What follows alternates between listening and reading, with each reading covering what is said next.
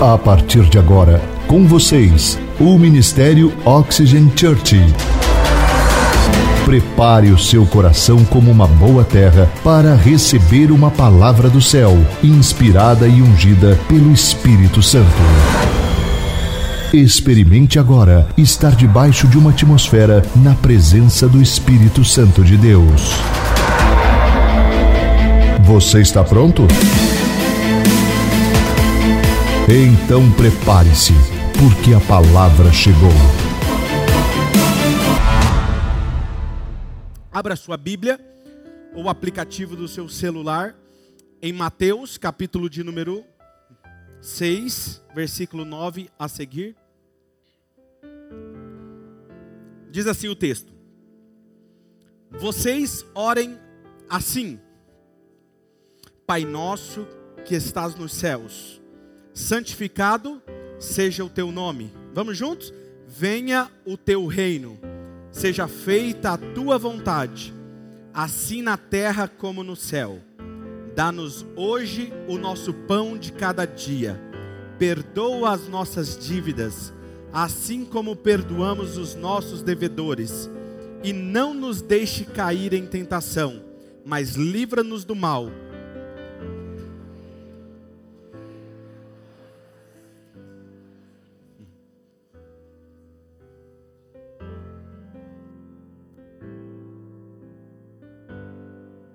Se você está aqui pela primeira vez, como eu estava dizendo, nós estamos encerrando essa série, onde nós falamos sobre a pessoa na oração, nós falamos sobre o reino, venha, seja feita a tua vontade, venha a nós o teu reino, o que significa isso?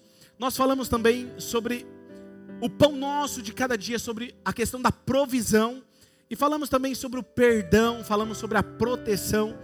Se você não acompanhou, você perdeu uma das mensagens, você pode ter acesso aos nossos podcasts, que estão na plataforma do SoundCloud ou no Spotify, só digitar lá Oxygen Church com Y, e você encontrará todas as nossas séries até anteriores de outras mensagens, ok?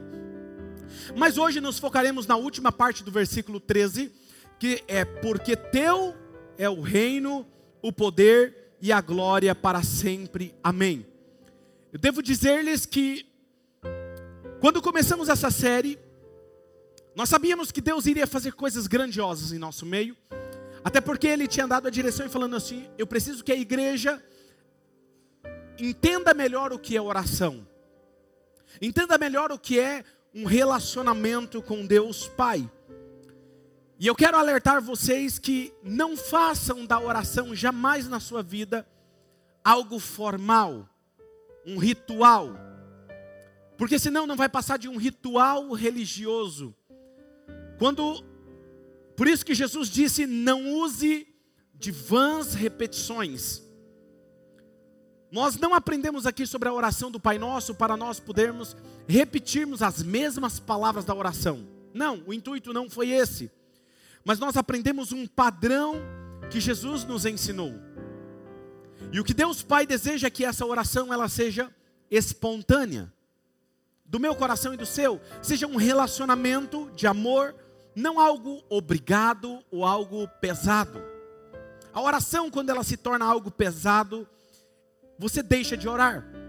E quando você deixa de orar, você está vulnerável, porque você não tem a proteção, você não tem o perdão, você não se relaciona com Deus. Porque o relacionamento básico está na oração, que é o que? É uma conversa. Você pode puxar sua cadeira, ou quando você está dirigindo, pedir o Espírito Santo, senta aqui do meu lado, vamos ter uma conversa. É assim. E é isso que Deus espera de mim, de você, que nós façamos esse relacionamento de amor com Ele. Se eu pudesse resumir toda essa série, esse seria o nosso foco, um relacionamento de amor e espontâneo. No início dessa série eu percebi que a oração do Pai Nosso, ela estava enfatizando o Pai. Pai Nosso. Então estava falando, mostrando a imagem de Deus Pai. E quando no decorrer da série nós chegamos, seja, seja feita a tua vontade, venha o teu reino. Quando nós começamos a falar de reino, eu me lembrei de Jesus, porque Jesus é o rei. Eu falei, uau, isso é demais. Se está falando nesse texto sobre a paternidade de Deus Pai, está falando sobre Jesus, com certeza vai estar falando sobre o Espírito Santo. Porque geralmente os três estão juntos. E eu comecei a buscar e foi passando e eu falei, puxa vida, não tem o Espírito Santo aqui. Até chegar nesse texto que nós vamos falar hoje, que é a parte final do versículo 13. Quando fala, porque teu é o reino, o poder e a glória. Veja, o reino fala sobre Jesus, o poder é o Espírito Santo, e recebereis poder quando descer sobre vós o Espírito Santo, e a glória, a glória é Deus Pai. Olha a trindade aqui no texto, que interessante. Só podemos orar ao Pai através de Jesus por meio do Espírito Santo. Não há e não tem como eu me chegar a Deus Pai se não for por Jesus e pelo Espírito Santo. Então eu tenho que entender isso. E a primeira coisa, eu quero falar três coisas para vocês sobre esse texto. E a primeira coisa que eu quero falar para vocês é é sobre o seu reino. Não é sobre o meu reino, é sobre o reino de Deus. A oração tem tudo a ver sobre o reino de Deus. Por exemplo, o livro de Atos foi escrito por um médico chamado Lucas. Lucas não era um dos doze discípulos. Lucas, ele se achegou mais tarde como Paulo. E Lucas escreveu dois livros. Obviamente que um deles foi o Evangelho de São Lucas. E o outro foi Atos. Até hoje eu não tenho, não entendo como que alguém conseguiu traduzir os textos dele, né? Porque ninguém entende a letra de médico. Brincadeiras à parte. Mas ele escreveu o livro de Atos e o livro do Evangelho de Lucas. Então vamos lá em Atos capítulo 1, versículo 1 ao 3. Olha o que o texto diz. Em meu livro anterior, Teófilo, escrevi a respeito de tudo que Jesus começou a fazer e a ensinar, até os dias em que ele foi elevado ao céu, depois de ter dado instruções por meio do Espírito Santo aos apóstolos que haviam escolhido. Depois do seu sofrimento, Jesus apresentou-se a eles e deu-lhes muitas provas. Diga comigo, muitas provas. Muitas provas indiscutíveis de que ele estava vivo. Apareceu-lhes por um período de 40 dias, falando-lhes acerca do reino de Deus. Veja, eu quero que vocês notem um, algo interessante sobre esse texto. Jesus, 40 dias depois da sua ressurreição, ele aparece aos seus discípulos e ele começa a ensinar acerca do reino de Deus.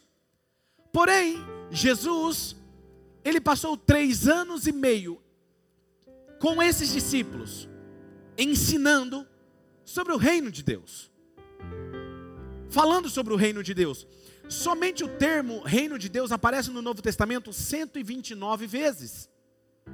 Aí ele morre, ele ressuscita, e depois de ressurreto, ele encontra novamente os discípulos e ele passa mais 40 dias falando sobre o reino de Deus. E aí eu comecei a me pensar, pensar aqui um pouquinho. Você já foi em alguma conferência? Conferência, ou seja lá, de uma conferência profissional, ou uma conferência sobre um determinado assunto, ou uma conferência evangélica. Você geralmente uma conferência ela dura três dias. Não é verdade? É intenso, não é verdade? Você ouve sobre aquele assunto, você se aprofunda naquele assunto. E tem alguns momentos quando você chega no terceiro dia, quando a conferência não é muito boa, você fala assim, cara, não aguento mais ouvir sobre isso. Agora você imagina uma conferência de 40 dias. É o que Jesus está fazendo com eles. É um intensivo, é uma imersão com os seus discípulos falando sobre o reino. E eu comecei a me perguntar por que, que Jesus passou três anos e meio falando sobre o reino, ensinando sobre o reino, e depois que ele ressuscitou, ele volta e fica 40 dias falando sobre o reino de Deus. Só se os discípulos não haviam entendido. E para mim, eu cheguei a essa conclusão: realmente eles não tinham entendido nada sobre o reino de Deus.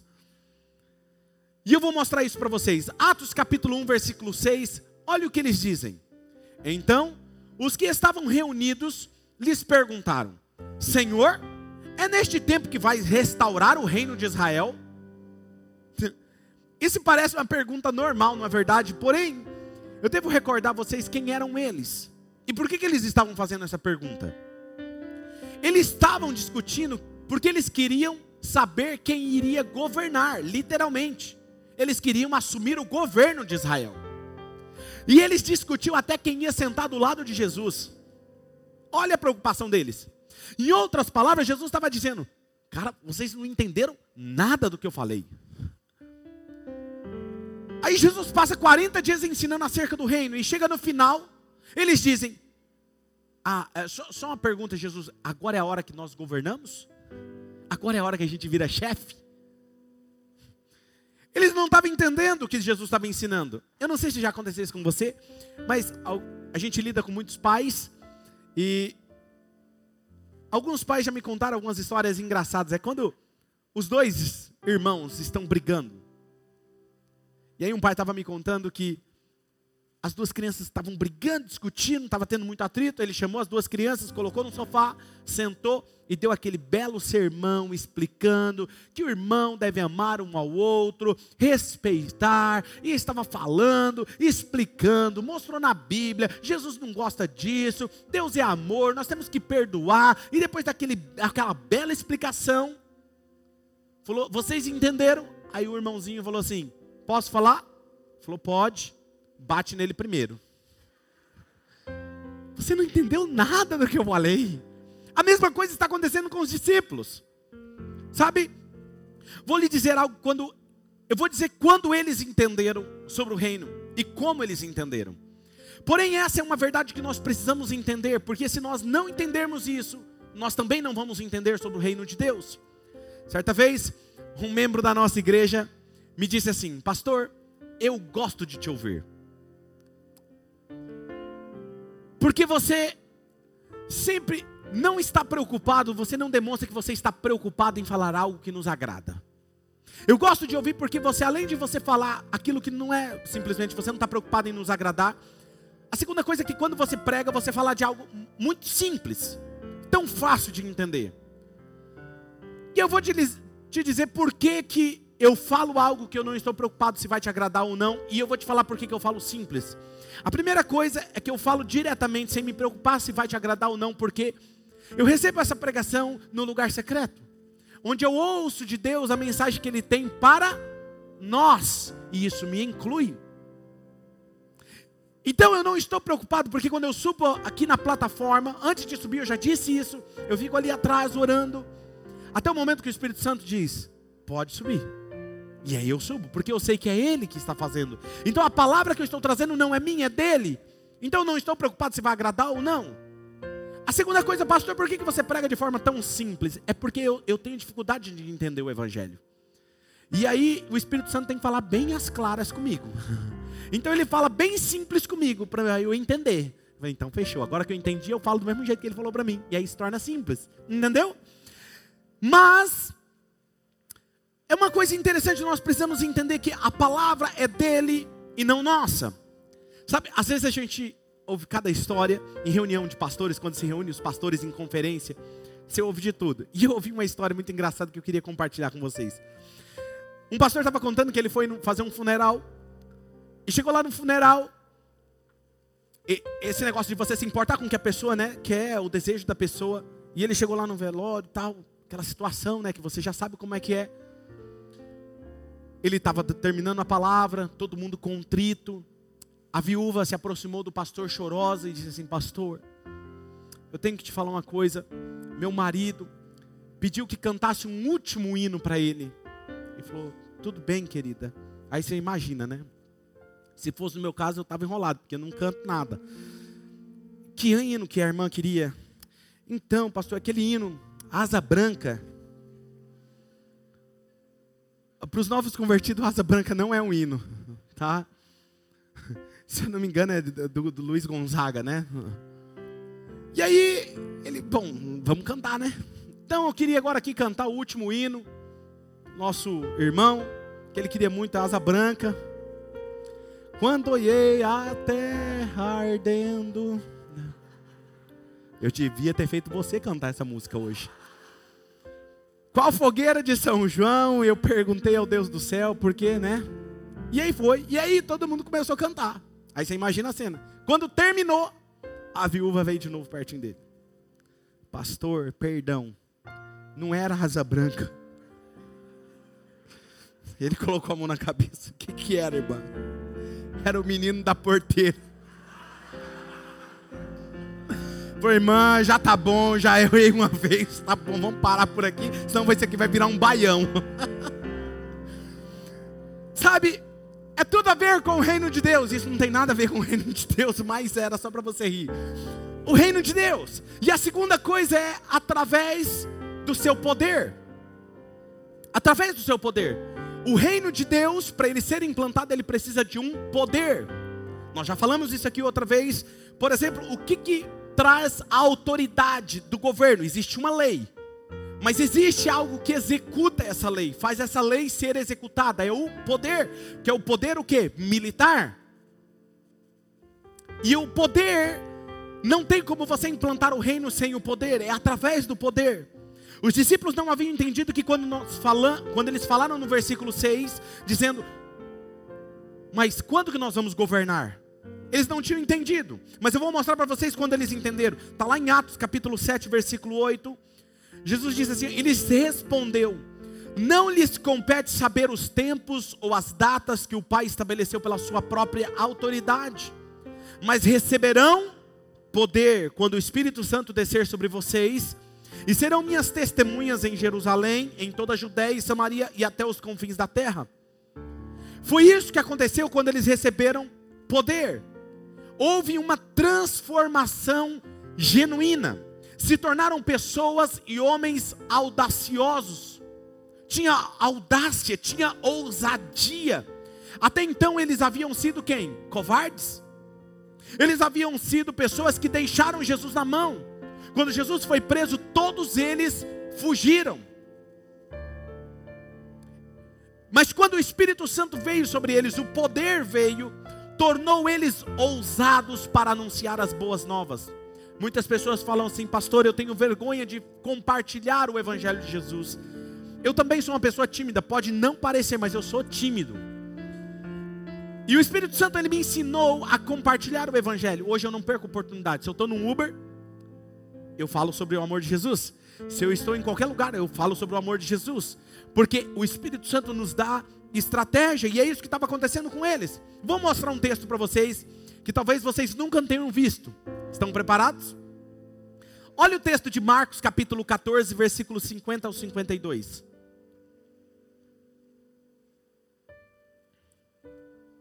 Então, quantos abandonaram Jesus? Então todos o abandonaram e fugiram. Um jovem vestido apenas um lençol de linho, estava seguindo Jesus. Quando tentaram prendê-lo, ele fugiu nu, deixando o lençol para trás. É o primeiro exibicionista no Novo Testamento. João, quando ele escreveu, ele não citava o seu próprio nome. No Evangelho de João. Um exemplo é quando Pedro, ele diz: Pedro, e outro discípulo foram até o túmulo de Jesus. Como que você sabe que essa outra pessoa, esse outro discípulo era João? Pelo que ele fala depois. Ele não citava o nome. Sabe o que ele fala? Foi Pedro e João até o túmulo de Jesus correndo, mas o outro discípulo chegou primeiro.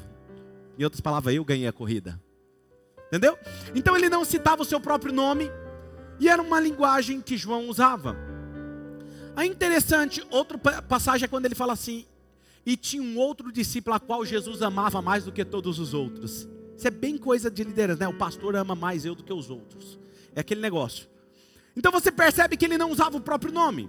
Agora, aqui nesse caso, Marcos, eu acredito que Marcos, ele está usando a mesma linguagem. Para mim, olha o que está acontecendo. Marcos estava escrevendo e disse lá, escrevendo: Todos os discípulos fugiram. O Espírito Santo chegou em Marcos e falou assim: Fala o que você fez. Escreve aí o que você fez. Aí ele coloca assim: ele lembrou do que João escrevia. E um jovem saiu correndo nu. Para não falar que era ele. Essa é a minha opinião pessoal. Os discípulos transformaram, tiveram as suas vidas transformadas quando o Espírito Santo veio sobre eles. E começaram a se focar no reino Os soldados da época perseguiram eles, prenderam eles, bateram, espancaram eles. E mesmo assim eles não deixavam de anunciar o reino. O que havia sobre eles que outrora estavam se acovardando e agora eles estavam empoderados. Esse poder. Esse poder vai pegar você na sua fragilidade, transformar a sua vida e te dar poder para ser testemunha de Jesus em qualquer circunstância. Ele vai te dar poder para que você não desista, para que você não pare. Atos capítulo 4, versículo 1 diz o seguinte: 4:31. Depois de orarem, tremeu o lugar em que eles estavam reunidos e todos ficaram cheios do Espírito Santo e anunciavam corajosamente a palavra de Deus. Olha só, eles anunciavam corajosamente a palavra de Deus. Preste atenção nisso. Para eles anunciarem a palavra corajosamente, eles precisavam ser cheios do Espírito Santo. Preste atenção para não haver nenhuma confusão. O batismo com o Espírito Santo é um evento único na sua vida. Você recebe o Espírito Santo.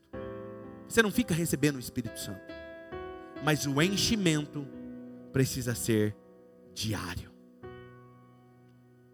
E só quando você está cheio dele, você é empoderado por ele. Só quando você está cheio que você é guiado por ele. Só quando você está cheio, você entra nos lugares e as pessoas sentem a presença do Espírito Santo com você.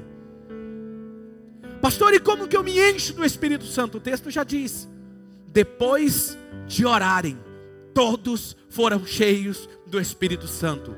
É a sua vida de oração que te enche da doce fragrância do céu. É a sua vida de comunhão com Deus que faz Deus se apegar a você. Para você entender melhor o que eu estou querendo dizer, é como você pega uma peça de metal. Eu não sei você, mas eu era uma criança meio arteira. Quando vinha uma fogueira, Pegava alguma coisa e tinha que queimar, né?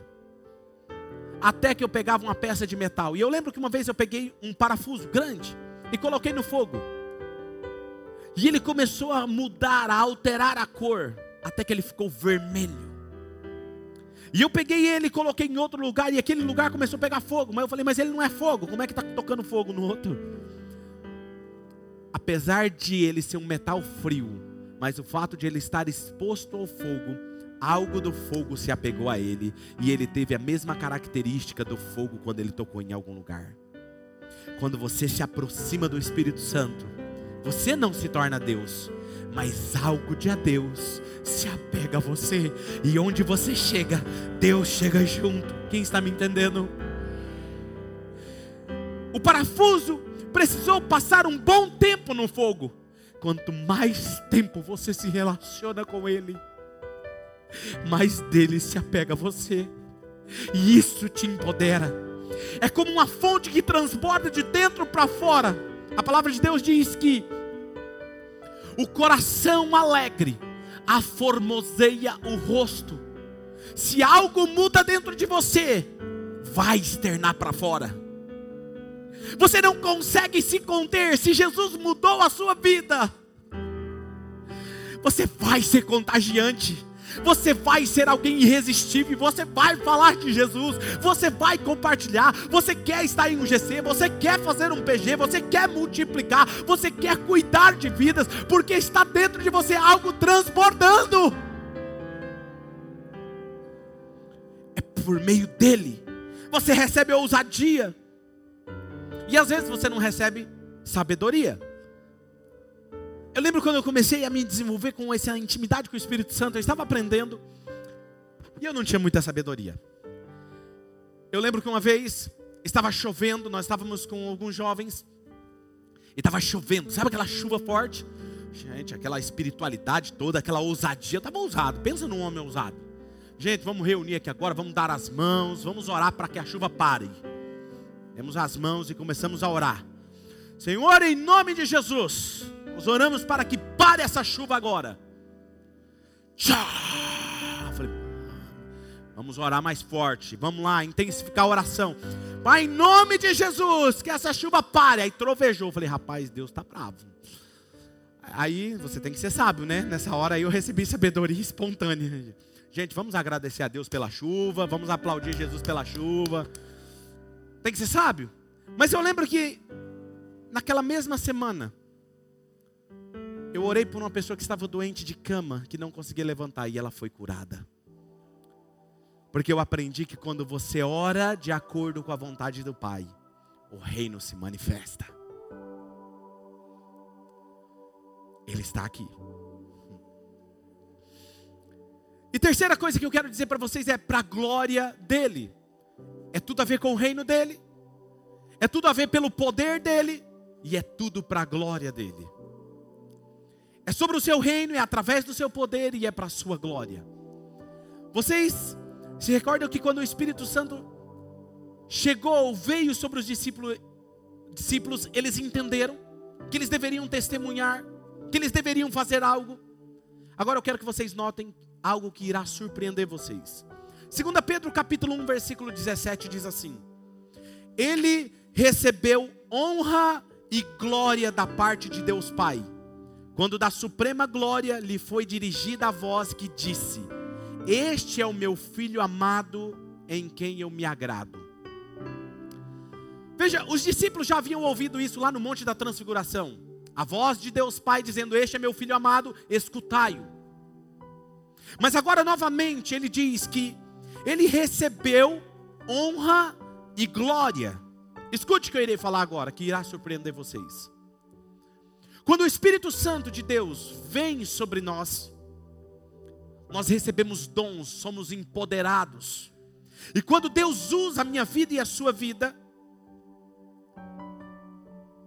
as pessoas dão honras e glórias a nós. Porém, nós devemos fazer como Jesus, devemos pegar essa honra e essa glória e passar ao Pai. Gosto muito de uma evangelista chamada Kathleen Kuhlman. Certa vez ela terminou uma conferência onde muitas pessoas foram curadas, milagres aconteceram.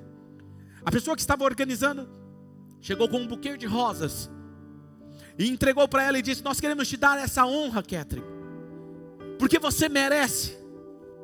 E diz a pessoa que era uma das pessoas que trabalhava nos bastidores com ela, diz que ela pegou esse buquê, agradeceu todo mundo, foi educada, foi para dentro do backstage e lá ela dobrou os joelhos, ergueu as flores para o alto e disse: Senhor, Tu recebes essa honra e essa glória.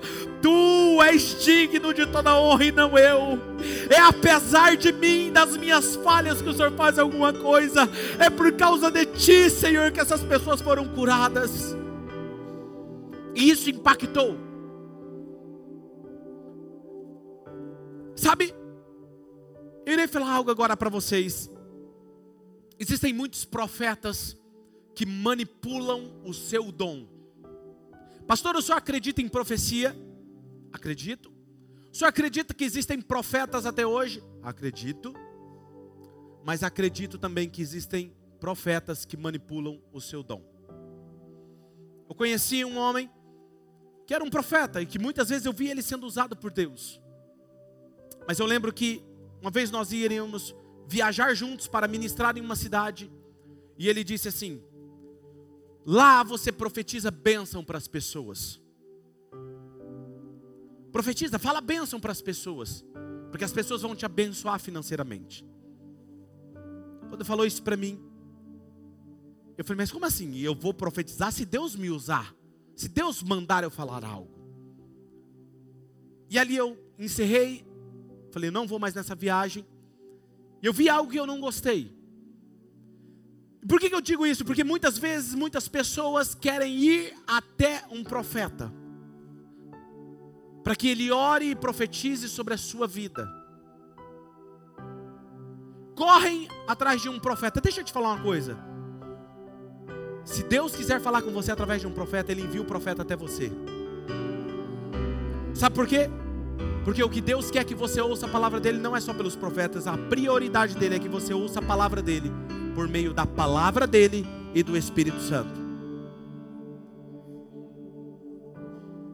Eu já recebi visitas de profetas e eu creio. Inclusive, nós temos uma mulher muito usada por Deus aqui nesse culto agora, aqui agora, que foi uma das mulheres usada como boca de Deus na abertura dessa igreja. Eu acredito em profecia.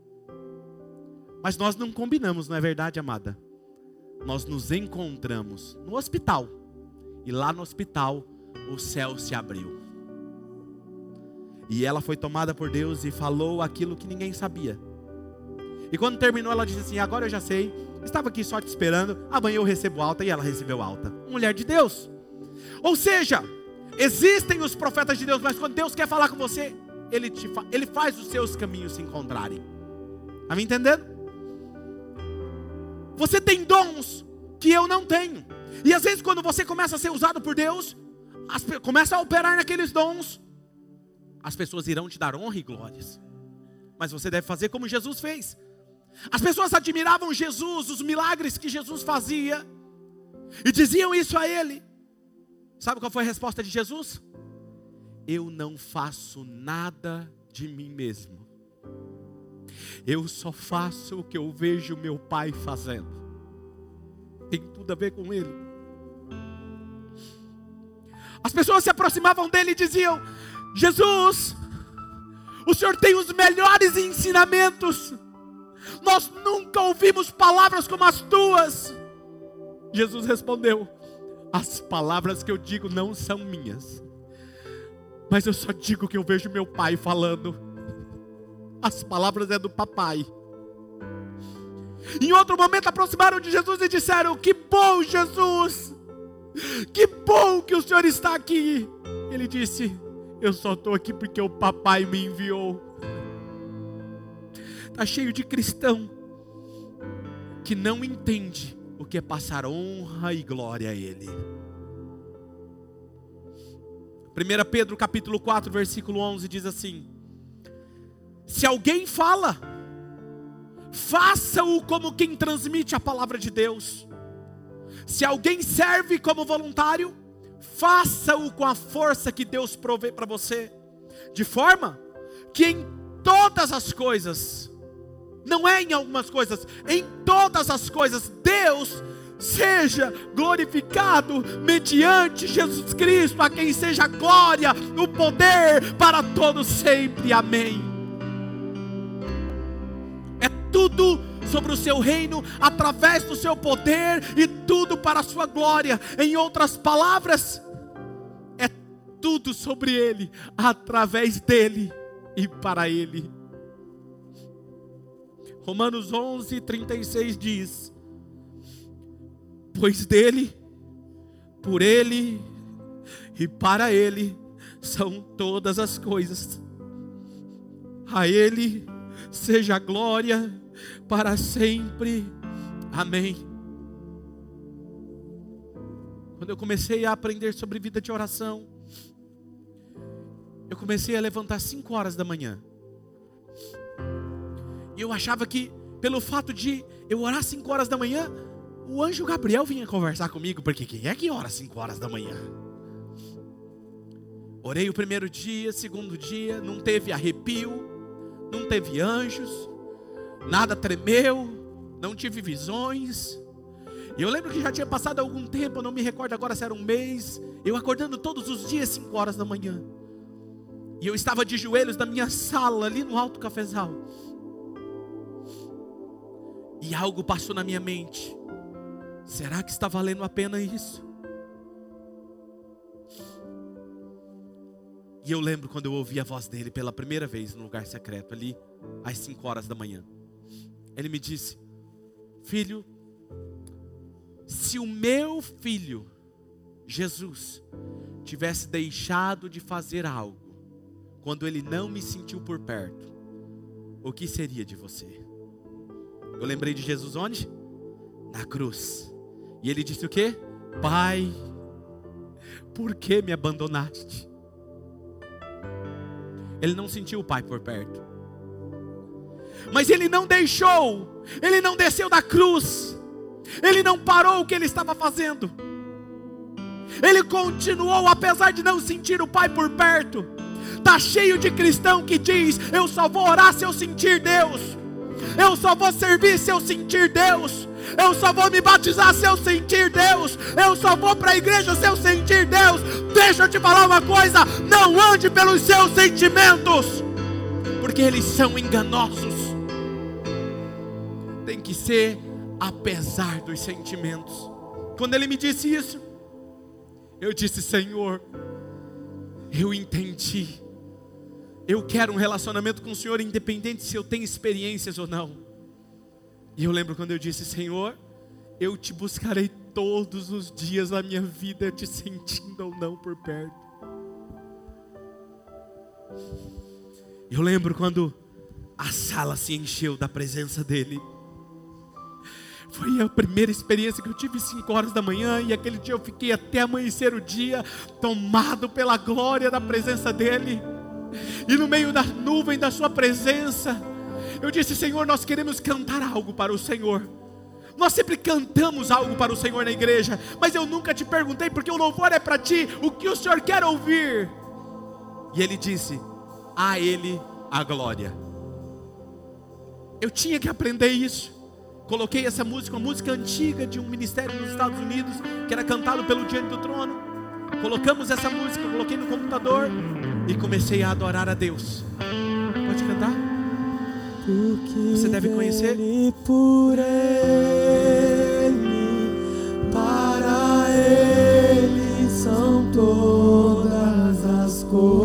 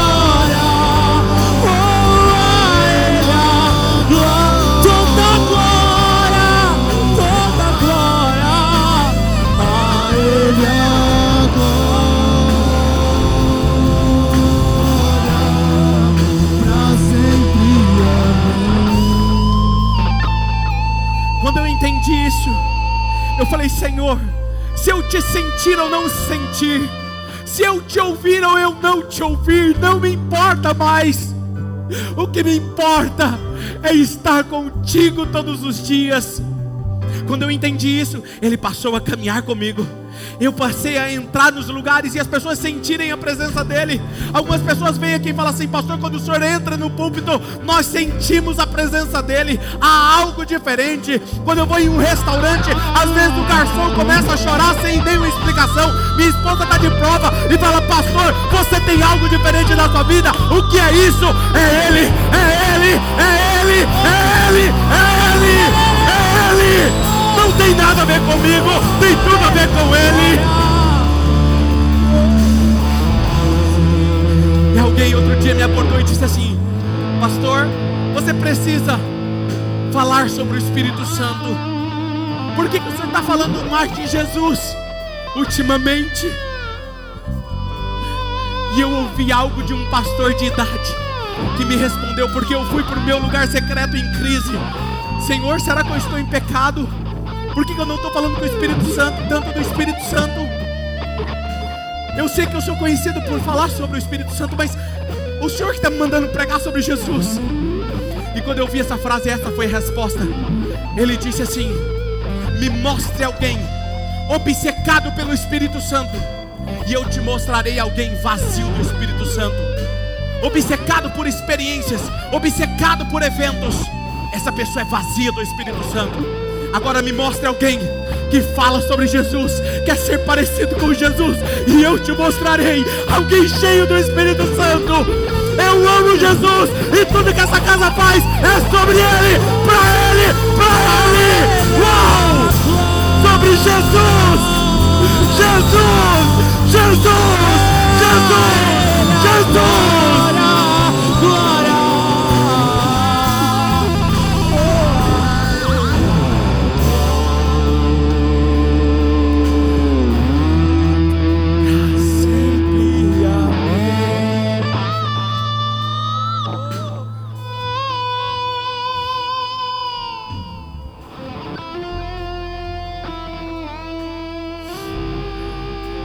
Sabe?